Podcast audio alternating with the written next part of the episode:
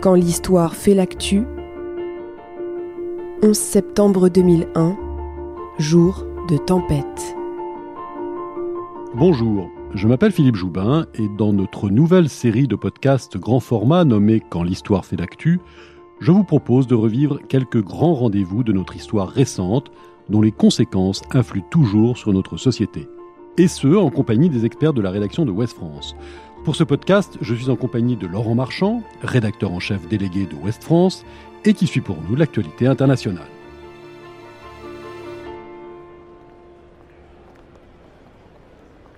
Il fait très beau en ce mois de septembre sur la côte est des États-Unis. Pas un nuage dans le ciel au-dessus de la trépidante New York. Bleu immaculé aussi au-dessus de Boston, comme de Washington. En ce petit matin, dans la salle d'embarquement de l'aéroport Logan de Boston, 81 passagers prennent place tranquillement à bord du Boeing 767 d'American Airlines qui doit les mener à Los Angeles.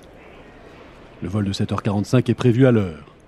Chemise bleue, pantalon noir, tenue décontractée du jeune cadre dynamique, Mohamed Atta se dirige vers la porte. En provenance de Portland, ce jeune homme de 33 ans est venu à Boston pour prendre une correspondance qui doit le mener sur la côte ouest. À bord de l'avion, Atta s'installe au rang 8, siège 8D exactement, à côté d'un célèbre producteur de télévision, David Angel, et de Lynn, son épouse. Atta, de nationalité égyptienne, n'est pas seul à prendre place parmi les passagers. Il en connaît même quatre autres, tous saoudiens, mais aucun signe n'indique qu'ils puissent être en relation. Deux prennent place en première classe, au siège 2A et 2D, un autre sur le 8G et un dernier au 10B. Peu avant, en ordre dispersé, ces cinq hommes ont tous passé sans encombre les contrôles de sécurité, bien que chacun porte sur lui un cutter dans un emballage en plastique. Embarquement terminé. Le Boeing emprunte le taxiway, puis se positionne en bout de piste. À 7h59, John Ogonowski, commandant de bord, pousse les manettes des gaz. Le vol American Airlines 11 décolle.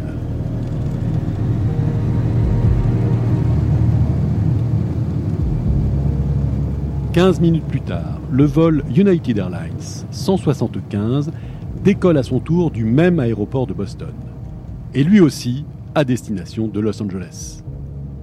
À bord de cet autre Boeing 767, 9 membres d'équipage, 56 passagers, dont 5 terroristes, 3 de nationalité saoudienne, 2 émiratis installés là encore stratégiquement. 2 sont en première classe à proximité du cockpit, 1 4 rangées plus loin et 2 au rang 9 au fond de la classe affaires.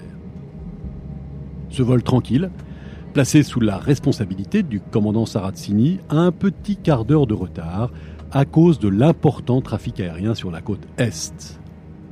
Pas moins de 220 vols d'école de Boston-Logan entre 7h et 9h en ce 11 septembre 2001. À 8h20, c'est au tour du Boeing 757 American Airlines vol 77 de prendre l'air. Cette fois, au départ de l'aéroport de Washington Dulles, lui aussi à destination de Los Angeles. Six membres d'équipage, 58 passagers, et une fois encore, cinq terroristes, tous saoudiens. Il est 8h42 lorsque décolle depuis l'aéroport de Newark à New York un quatrième appareil.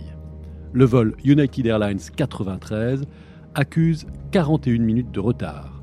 Il met le cap sur San Francisco. 33 passagers, 7 membres d'équipage à bord de ce Boeing 757, et cette fois 4, et non pas 5 terroristes. Petit commando emmené par le Libanais Ziad Samir Jara, accompagné de 3 Saoudiens. Dans 4 minutes exactement, en ce 11 septembre 2001, le premier de ces 4 avions à bord desquels se trouvent 19 kamikazes, 213 passagers et 33 membres d'équipage percutera de plein fouet la tour nord du World Trade Center. Le Boeing 757 American Airlines 11 frappe le bâtiment à 713 km/h, touchant 5 étages, du 93e au 97e niveau de la tour. L'horreur est dans le ciel américain, la foudre s'abat peu à peu sur les États-Unis. New York, 11 septembre 2001, 8h46.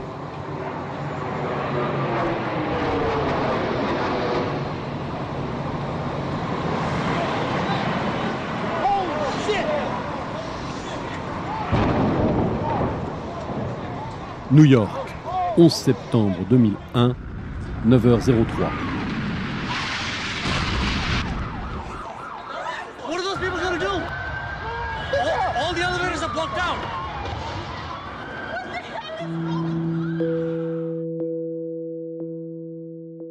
Dans quelques heures, au moment où le 11 septembre prendra fin pour basculer vers le 12, George Walker Bush, alors 43e président des États-Unis, dicte cette phrase pour son journal intime Nous venons de vivre le Pearl Harbor du XXIe siècle. Si la comparaison avec l'attaque japonaise de décembre 1941, qui fit quelques 2500 morts sur la base de l'île d'Hawaï, semble pertinente, le 11 septembre 2001, au cours duquel 2977 personnes vont périr, marque l'histoire comme jamais. Pour la première fois, le continent nord-américain est frappé. Tous, nous savons encore pertinemment ce que nous faisions au moment des attaques, mais plus encore, le 11 septembre constitue une fracture majeure dans l'histoire contemporaine. Avec moi, Laurent Marchand, rédacteur en chef délégué de Ouest France et qui suit l'actualité internationale. Laurent, évidemment, le 11 septembre est un choc, une déflagration dans nos sociétés, mais le plus étonnant n'est-il pas que collectivement la menace des fondamentalistes islamistes ait été alors à ce point sous-estimée? Alors à dire vrai, elle n'a pas vraiment été sous-estimée. Les services de renseignement américains euh, s'attendaient à, une série d'attentats ou à un gros attentat. Il y avait eu des, alertes euh, très sérieuse, puisque non seulement il y avait eu un, attentat à la bombe déjà au World Trade Center en 1993, mais surtout les États-Unis avaient été pris pour cible de manière généralisée et globale. On se rappelle qu'en 1994, il y avait eu notamment deux attentats contre les ambassades américaines dans les pays africains, au Kenya et en Tanzanie, et ils s'attendaient à ce que un acte terroriste soit commis sur le sol américain. Évidemment, personne n'avait fait l'hypothèse d'un geste aussi éclatant et mondialement euh, choquant d'une certaine manière, euh, même si en regardant un peu en arrière, on se rend compte que le détournement d'avion euh, en France en, en 94 avec un avion qui était censé aller sur Paris, qui avait été détourné sur Marseille. À l'époque, c'était Charles Pasqua, le ministre de l'Intérieur. Eh bien, on peut penser que c'était dans l'intention des, des, terroristes, éventuellement, déjà d'utiliser un avion civil comme une bombe volante euh, sur une ville. Et c'est pas exclu que ce détournement de 94 avait déjà, dans l'esprit de ceux qui l'avaient organisé, cet objectif. En tous les cas, les Américains n'avaient pas sous-estimé la menace islamiste. Mais ils n'avaient pas prévu un geste d'une telle ampleur, et puis surtout, ils étaient terriblement désorganisés parce que euh, on sortait de la décennie du super pouvoir américain, où euh, les moyens technologiques étaient considérables, où le renseignement était quantitatif, si j'ose dire. Il pouvait écouter tout le monde. C'était la logique de la botte de foin, en quelque sorte. On, ramasse tout et après, on va voir si on trouve dans cette masse d'informations les informations sensibles. En fait, c'est cette technique-là qui, a été prise en, défaut et on s'en est rendu compte dans les enquêtes qui ont suivi l'attentat du 11 septembre. En fait, mis bout à bout, ils auraient pu déjouer cet attentat, mais la désorganisation de leur propre service de renseignement euh, a fait qu'ils n'ont pas arrêté à temps cette opération.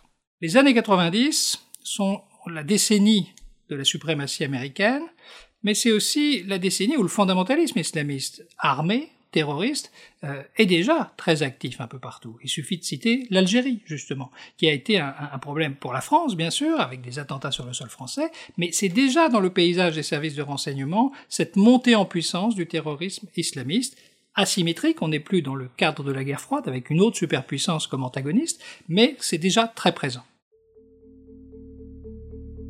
Mais comment en est-on arrivé là?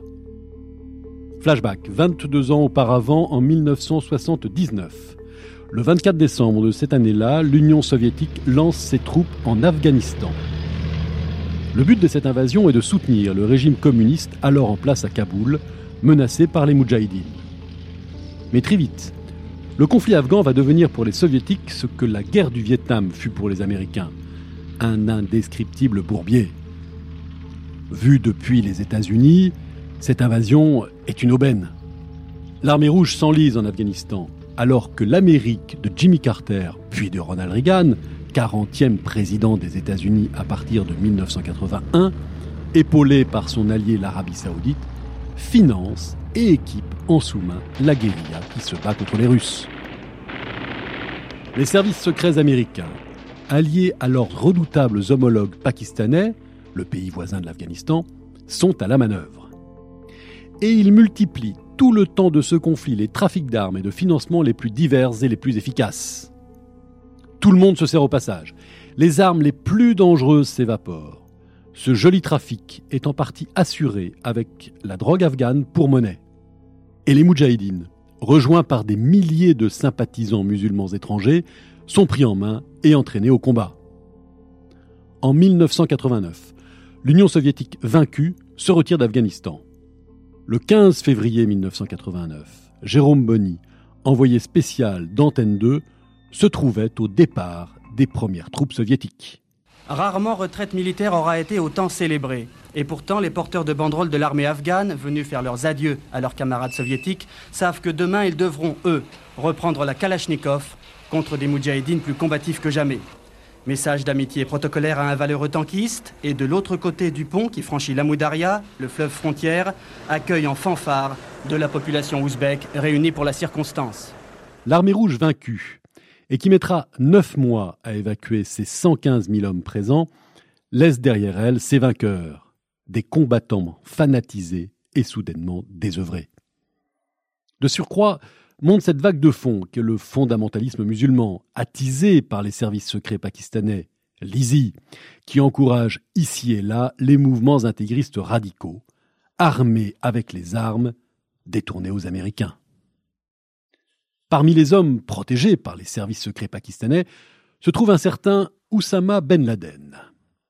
En voulant contrer l'Union soviétique en Afghanistan, les États-Unis ont enfanté un monstre qui va leur échapper. Rien ne prédestinait ce fils de bonne famille saoudienne à devenir un jour le criminel le plus recherché de la planète. Il est né le 10 mars 1957, à Riyad, dans le quartier chic de la capitale du royaume. Il a 53 demi-frères et demi-sœurs, et son père, polygame, pauvre et illettré émigrant d'origine yéménite, a fait fortune dans les travaux publics et le bâtiment. Sa mère, d'origine syrienne, est la quatrième épouse du patriarche, qui disparaît en 1968 dans un accident d'hélicoptère.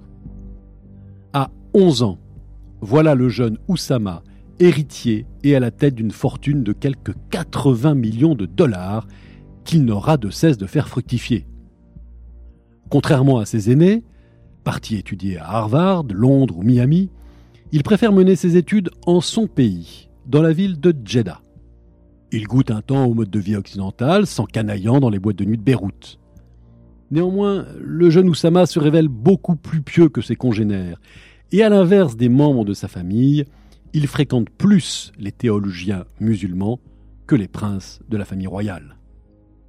Il se lie en particulier d'amitié avec le prince Turki Ben Faisal, chef des services secrets saoudiens. Et en 1979, à l'initiative de ce dernier, lorsque l'Arabie saoudite décide d'aider la CIA dans leur soutien aux résistants afghans, c'est tout naturellement vers ce jeune homme de 22 ans qu'elle se tourne pour son sens de l'organisation. Ben Laden est ainsi envoyé au Pakistan monter un corps de combattants destiné à se battre contre les Russes. Il centralise les financements, déploie plusieurs corps d'entraînement, des mosquées, des écoles et côtoie la CIA qui fournit les armes il semble qu'il ait lui-même pris aussi les armes de manière épisodique, pour montrer l'exemple. Au Pakistan, le jeune homme va aussi faire deux rencontres déterminantes. Le féroce chef de guerre afghan Gulbuddin Ekmatyar, mais aussi un prêcheur intellectuel musulman, Abdallah Azam, dont la pensée aura une grande influence sur le jeune Ben Laden. Un véritable mentor pour le jeune saoudien dans le montage de son mouvement Al-Qaïda, ce qui signifie la base. Durant les années de guerre en Afghanistan, Ben Laden est partout. Ce grand jeune homme sec de 1m90 se taille un prestige immense en Arabie saoudite par les actions qu'il mène contre les Russes. Avec son ton de voix doux, son bel arabe classique, excellent cavalier, modeste et pétri de religion, il plaît en son pays face aux arrogants et fêtards princes de sang. Certains, pourtant, commencent à s'inquiéter. Ainsi, parmi les moudjahidines afghans, s'était déjà installée une certaine défiance face à ce mouvement composé de fondamentalistes étrangers. Jusqu'au célèbre commandant Massoud, le héros de la lutte contre les soviétiques, qui, après s'être allié à Al-Qaïda, en est rapidement devenu très hostile. Lorsqu'en 1989, l'armée rouge se retire d'Afghanistan, Ben Laden rentre au pays en vainqueur, même si, à la tête de l'Afghanistan, reste en place un régime communiste qui s'effondrera trois ans plus tard. Mais il a monté derrière lui une véritable petite armée qui va vite devenir le noyau dur d'Al-Qaïda. Laurent Marchand, n'y a-t-il pas un incroyable paradoxe? La guerre froide et cet affrontement bloc de l'Ouest contre bloc de l'Est qui se déploie cette fois dans la lointaine Afghanistan génère finalement une des plus terribles menaces avec laquelle nous vivons en permanence, le terrorisme islamique et la guerre asymétrique. Oui, c'est vraiment le, tournant, c'est-à-dire que l'Afghanistan est le lieu où s'opère ce tournant. Il y a une chose qu'il faut avoir à l'esprit, c'est qu'on parle toujours de 1989, donc de la chute du mur de Berlin, euh, 1991, l'effondrement de l'Union, la fin de l'Union soviétique.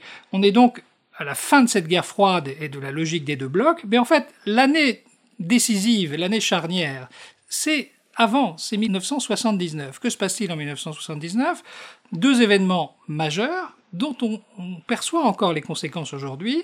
Un, c'est la révolution iranienne, avec l'arrivée justement dans le monde chiite euh, des mollahs au pouvoir à Téhéran, et c'est un, tremblement de terre, un séisme tout de même dans l'ensemble du monde musulman, même si ça, ne concerne dans un premier temps que le monde chiite. Et puis le deuxième événement, bah, c'est en Afghanistan justement. Les soviétiques envahissent à Noël 79 l'Afghanistan. Ils pensent sans doute ajouter un pion géostratégique supplémentaire à leur espace euh, impérial euh, en, pensant avoir le soutien d'un régime philo, philo-russe, philo-soviétique, euh, mais ils ne se rendent pas compte qu'ils mettent le pied non seulement dans un bourbier, c'est un petit peu leur Vietnam en Afghanistan, mais c'est surtout c'est le début du djihad, c'est la première guerre du djihad, elle est contre les soviétiques et est alimentée par les Américains, justement. Et c'est là que vont apparaître les liens entre euh, Ben Laden et la CIA. C'est que c'est là que les, les combattants anti-soviétiques de l'intervention en Afghanistan sont des alliés objectifs des Américains qui en financent les opérations. Et c'est ce qu'on appelle aujourd'hui les proxys, c'est-à-dire des, par, par euh, groupe militaire interposé, ce sont des, alliés militaires face à l'ennemi du moment qui est encore l'Union soviétique. Donc le moment de bascule, d'un point de vue strictement militaire, a lieu plus de dix ans avant, c'est en 1979. Mais après, comme dans la déliquescence de, de l'Union soviétique, il est vrai que c'est une secousse qui se ressent à l'échelle planétaire, car la guerre froide avait structuré non seulement, nous on est rivés sur l'Europe, bien sûr, on a, en tête le mur de Berlin. Mais la, guerre froide a été l'objet d'une lutte sourde et parfois violente. Elle a été chaude dans de nombreux pays dans le monde et pas froide du tout. Et c'était la planète qui était un échiquier en Afrique, en Amérique latine, en Asie. Et donc les craquements de la fin de cet équilibre se ressentent partout, et c'est sur ce marécage, en quelque sorte, que dès 1979 arrive sur le devant de la scène ce, nouveau, ce, nouvel ennemi, en quelque sorte, de l'Occident, qui est d'une toute autre nature que celui euh, que pouvait représenter euh, l'Union soviétique, euh, qui est celui du, du terrorisme islamiste. Le 2 août 1990, au moment où l'Irak envahit le Koweït, ben Laden y voit un nouveau combat pour ses troupes contre Saddam Hussein cette fois et ses visées expansionnistes. Il propose alors au ministre de la Défense d'Arabie saoudite de recruter, former et engager dans la lutte 100 000 combattants islamistes. Refus des dirigeants de Riyad, qui préfèrent s'allier aux Américains, offrant même aux troupes US de la première guerre du Golfe d'installer des bases sur leur territoire. Oussama Ben Laden le prend comme une cinglante humiliation ne supportant pas que des infidèles s'installent sur ce qu'il est commun d'appeler la terre sacrée des deux mosquées, il multiplie les invectives contre le régime et bien vite se retrouve surveillé de près, puis privé de passeport. Dans le même temps, ceux que l'on appelle les Afghans, tous ces combattants soutenus et formés, soudain sans but, alors qu'ils estiment avoir bouté les Russes hors d'Afghanistan, se sentent trahis par les Américains, mais aussi par les Saoudiens. C'est de là que se manifeste le tournant vers la radicalité d'Oussama Ben Laden, cristallisant ses diatribes sur le régime de Riyad et ses alliés américains. L'homme s'installe au Soudan, dirigé par un pouvoir islamiste conforme à ses pensées, et fait pleuvoir les dollars en ce pays pauvre parmi les plus pauvres, désireux de polir cette image de héros de la guerre russo-afghane, devenu bienfaiteur. De là, il finance déjà un attentat raté contre Hosni Moubarak, le raïs égyptien allié de Washington et de Riyad. Car lui et son organisation ne sont jamais loin des coups de force infligés aux États-Unis et ses alliés en octobre 93 en Somalie, où les hommes de Ben Laden affirment avoir abattu un hélicoptère américain lors des affrontements entre les GIs et des miliciens somaliens.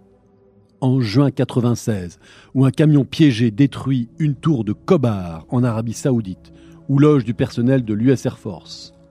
20 morts, 372 blessés. En 1998, double attaque contre les ambassades américaines de Nairobi au Kenya et Dar es en Tanzanie. France 2, journal télévisé du 7 août 1998. L'explosion est survenue à une heure de grande affluence, à l'heure où les rues sont bondées. Les sauveteurs rapidement sur place, des militaires et de simples passants, évacuent les premiers blessés, certains gravement atteints.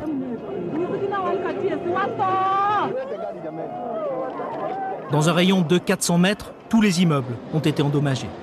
Mais c'est de cette banque on extraira le plus grand nombre de morts et de blessés. 224 morts, plus de 5500 blessés.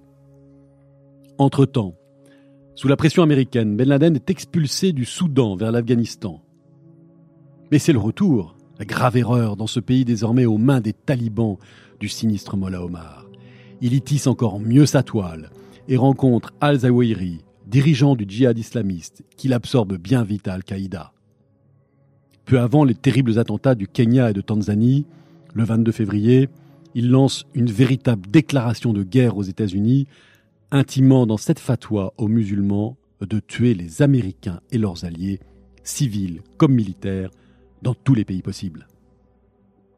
Bill Clinton, qui est alors président des États-Unis, a beau faire tirer des missiles sur des camps d'entraînement d'Al-Qaïda en Afghanistan, cela n'est que de l'agitation sans réelle portée. Une cellule antiterroriste est aussi créée, réunissant des membres des différentes agences, CIA, NSA et FBI. Elle se nomme l'ALEC et remonte des informations parfois cruciales concernant les visées islamistes sur les États-Unis et même les préparatifs du grand attentat. La CIA est aussi informée à plus de 30 reprises qu'un grand coup se prépare. Mais elle n'imagine pas que cela puisse se produire sur le territoire états-unien. Des agents du FBI repèrent même de leur côté des apprentis pilotes de ligne d'origine moyenne-orientale et parfois en situation irrégulière, prenant des cours de vol aux États-Unis. Les alertes venant de plusieurs services de renseignement alliés sont répétées, et tout cela en vain. Après le 11 septembre, certains se demanderont aussi pourquoi la CIA ne montra pas plus d'efficacité que d'empressement dans sa traque et l'élimination de Ben Laden. Longtemps, en fait, ils le prirent pour un riche dilettante. Et puis les espions états-uniens pensaient avoir une taupe efficace dans l'entourage de Ben Laden, qui se révéla être un parfait agent double. De plus, George Bush, le nouveau président américain en fonction à partir de janvier 2001, ne prendra pas Ben Laden au sérieux, focalisé qu'il est sur l'Irak de Saddam Hussein. Pourtant, Ben Laden continue vaille que vaille sa guérilla terroriste contre le grand Satan. En octobre 2000, à quelques semaines de la fin du mandat du président Bill Clinton, un petit groupe de kamikazes équipe un bateau à moteur d'explosifs au Yémen et le lance contre l'USS Cole, destroyer américain alors en escale dans le port d'Aden. 17 marins périssent, 39 sont blessés et le bâtiment manque de sombrer. Cette fois, Al-Qaïda a touché sa cible Quelques mois auparavant, une action similaire avait été tentée contre un autre bateau américain, toujours à Aden, mais trop chargé d'explosifs, le canot des terroristes avait sombré. Laurent, comment pouvons-nous expliquer que l'administration Bush se focalise de nouveau totalement sur Saddam Hussein? On le sait, nous en parlerons dans un prochain épisode, il y eut des liens d'affaires entre les familles Bush et Ben Laden. Pourtant, lors du mandat de Bill Clinton, la menace Ben Laden n'a cessé de monter. Mais George Bush, comme son père, n'a qu'un ennemi, Saddam Hussein. Oui, alors on, se souvient qu'en 2001, la première réaction, et, là, c'est la fin, 20 ans après, c'est-à-dire le retrait américain d'Afghanistan marque la fin de la plus longue guerre d'intervention américaine. Euh, tout le monde identifie bien l'Afghanistan comme le lieu où se trouve la base Al-Qaïda, justement, euh, le sanctuaire en quelque sorte, d'où la puissance de feu de Ben Laden a pu, se répandre.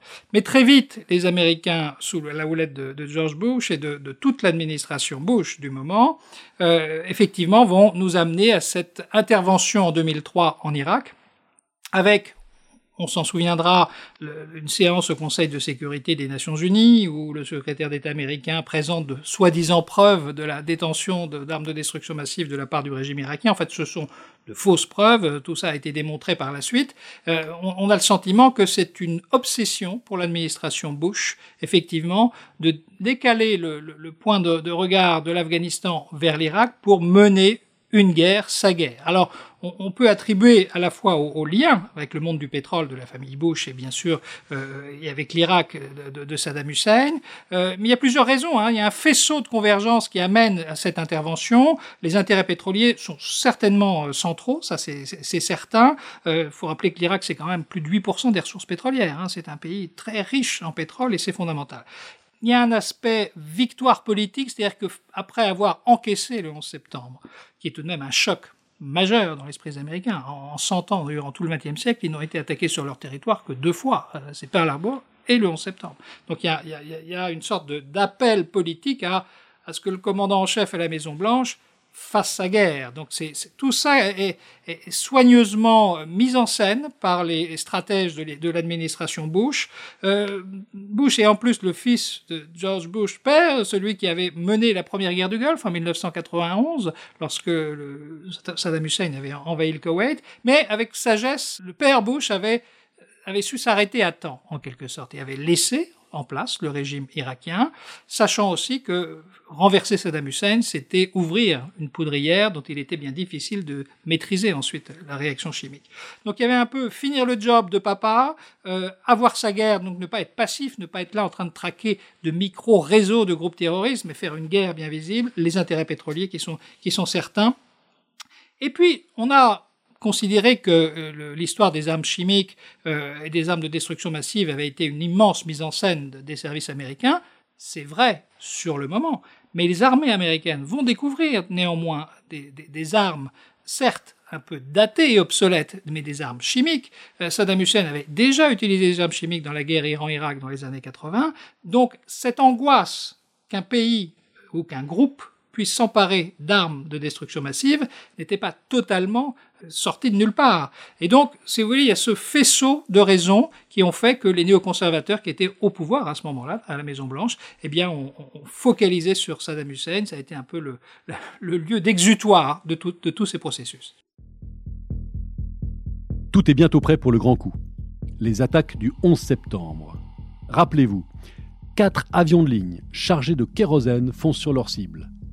Deux d'entre elles sont les tours jumelles de New York. En ce sens, l'Amérique a la mémoire courte. Elle avait déjà été visée le 26 février 1993. Ce jour-là, une camionnette piégée avec une bombe de 590 kg avait explosé dans le parking souterrain de la tour nord du World Trade Center. Six personnes étaient tuées, 1042 blessés. L'ambition du commando terroriste était de causer suffisamment de dégâts pour que ce bâtiment bascule sur la tour sud. Avec un peu plus d'explosifs, il semble que cela eût été possible. Le groupe islamiste auteur de cet attentat était mené par un certain Ramzi Youssef, ce même Youssef qui sera quelque temps plus tard l'un des trois cerveaux d'une opération d'ampleur, imaginant le détournement de 11 avions de ligne depuis l'étranger pour les lancer sur des objectifs sur le territoire américain. Centrale nucléaire, siège de la CIA, tour jumelle, Pentagone, Capitole. Une opération déjouée in extremis par la police philippine alors que les terroristes se trouvaient à Manille. Mais tous les germes du 11 septembre étaient déjà en place. L'idée de frappe par le moyen d'avion de ligne est apportée sur un plateau à Ben Laden par l'un des concepteurs de l'opération avortée. Début 1999, Celui-ci, en compagnie de Ben Laden et Mohamed Atef, le chef militaire d'Al-Qaïda, s'accorde sur les cibles. De plus, au lieu de 11 appareils, Ben Laden opte pour 4 seulement, mais avec une différence fondamentale. Ils n'arriveront pas de l'étranger, mais partiront directement des États-Unis. Il faut maintenant recruter et entraîner les commandos opérationnels. Deux équipes sont parallèlement constituées. L'une autour de deux vétérans du djihad en Bosnie et l'autre composée de militants arabes de Hambourg, sous la responsabilité de Mohamed Atta, ingénieur égyptien et polyglotte. Tous les hommes recrutés suivent un entraînement militaire au djihad, puis sont envoyés peu à peu aux États-Unis à partir de janvier 2000, avec pour consigne de prendre des cours de pilotage. Certains agents dormants d'Al-Qaïda sont déjà aux États-Unis depuis de longues années. Des cellules du mouvement sont ainsi en place. À tous ces hommes de se fondre dans le paysage, en Floride comme en Californie principalement.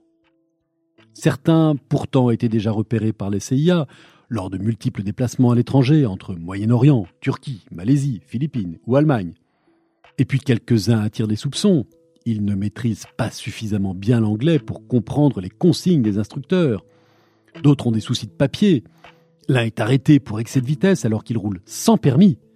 Ou ils étonnent leurs instructeurs par leur volonté de maîtriser des avions en vol sans s'intéresser aux phases de décollage et d'atterrissage. Ils paient aussi leurs onéreuses formations en cash, car l'argent ne manque pas. Et ils le dépensent sans compter, laissant même de petites fortunes dans des bars à striptease comme dans des salles de gym. Car après les pilotes, ce sont les gros bras destinés à s'emparer des avions qui sont envoyés aux États-Unis courant 2000. Leurs tâches sont simples trancher au cutter les gorges des équipages et opposants dans les avions. Les informations recueillies par les agences de sécurité concernant ces 19 hommes sont nombreuses. Un rapport est même dressé durant l'été 2001 concernant l'infiltration des hommes de Ben Laden dans des écoles de pilotage. Rapport classé sans suite. Le 16 août pourtant, est arrêté dans le Minnesota le français Zacharias Moussaoui, où il prend des leçons sur simulateur de Boeing. Son ordinateur est saisi et sera inspecté uniquement après le 11 septembre. Les enquêteurs y trouveront nombre d'éléments en lien avec la préparation des attentats. Dans cette montée vers la terreur, un fait majeur sera vite occulté par la monstruosité du 11 septembre. Dans le but de parachever sa mainmise progressive sur les rouages des talibans au pouvoir en Afghanistan, Ben Laden a décidé d'offrir au Mollah Omar la tête de son ennemi juré, le commandant Massoud. Voilà ce que ce dernier déclarait le 5 août 2001 à un sénateur et des journalistes français venus le rencontrer en Afghanistan. Si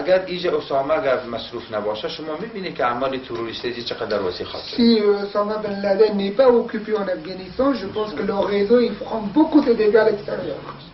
Le 9 septembre, deux pseudo-journalistes belges d'origine marocaine ont rendez-vous avec le lion du Panchir dans son fief inexpugnable au nord-est du pays. Il s'agit de deux kamikazes djihadistes qui, une fois en présence de Massoud, font exploser la caméra piégée le charismatique commandant, le dernier rempart local face à la barbarie des talibans, décède durant son transfert à l'hôpital. Laurent Marchand, il n'y a pas de hasard. Pourquoi précisément deux jours avant le 11 septembre, Ben Laden fait-il assassiner le fameux commandant Massoud? Alors Massoud, c'est un personnage, c'est un peu le Che Guevara de l'Afghanistan, c'est-à-dire c'est un personnage euh, sur lequel les Occidentaux et les Français en particulier comptaient beaucoup. Euh, on l'a dit, euh, l'Afghanistan de tout temps d'ailleurs, est un, à l'époque du grand jeu au 19e siècle, c'était dans les rivalités entre l'Empire russe et l'Empire britannique, a toujours été dans, cet espace asiatique une plaque tournante importante. Que se passe-t-il avec l'intervention soviétique dans les années 80 C'est justement que les Occidentaux, les Américains en particulier, mais pas seulement, les Britanniques et aussi euh, d'une certaine mesure les Français, soutiennent euh, l'opposition donc aux Soviétiques, c'était dans, dans, dans du corps occidental, mais il y a une série de factions dans ces moudjahidines et dans ces combattants afghans, qui correspondent aux fractures ethniques religieuses du pays et de la, région. Le commandant Massoud est un allié plus fidèle parce qu'il est opposé farouchement aux talibans. Et donc, c'est celui qui est, je ne dirais pas le laïc de l'affaire, mais un petit peu. C'est-à-dire, c'est vraiment un interlocuteur avec qui euh, on peut parler. Pourquoi Ben Laden s'en sépare? On n'a pas de, certitude, mais euh, des hypothèses ont été avancées, justement, que c'était en quelque sorte pour s'attirer les bonnes grâces des talibans. Et donc la branche la plus violente et la plus euh, réactionnaire de l'islam en, en, Afghanistan, sachant que Ben Laden, sachant pertinemment que l'attentat du 11 septembre allait déclencher une véritable tempête contre lui. Et donc c'était pour sanctuariser en quelque sorte ses protections, les talibans et les pashtuns en général étant à cheval avec la frontière pakistanaise, le lieu où justement il pensait pouvoir trouver refuge. C'est d'ailleurs là qu'il finira par être déniché dix ans plus tard, justement de l'autre côté de la frontière, en territoire pakistanais. Il est 8h46 à New York en ce 11 septembre 2001 et le vol American Airlines numéro 11 s'encastre dans la tour nord du World Trade Center. 17 minutes plus tard, un deuxième Boeing frappe la deuxième tour. 51 minutes plus tard, un troisième appareil frappe l'aile sud-ouest du Pentagone, alors que le quatrième avion, dont l'objectif était la Maison Blanche ou le Capitole, s'écrase dans un champ non loin de Washington. Le 21e siècle n'a que neuf mois, et déjà, c'est tout un monde qui bascule. Nous reviendrons heure par heure sur la terrible journée du 11 septembre dans le deuxième épisode de notre podcast consacré à cet événement considérable. 11 septembre 2001, jour de tempête, un podcast de Philippe Joubin avec la collaboration de Laurent Marchand et du service documentation de Ouest France, en partenariat avec l'INA. Réalisation et montage, Constance Cabouret, Maëlys Sennetier et Ronan Coquelin.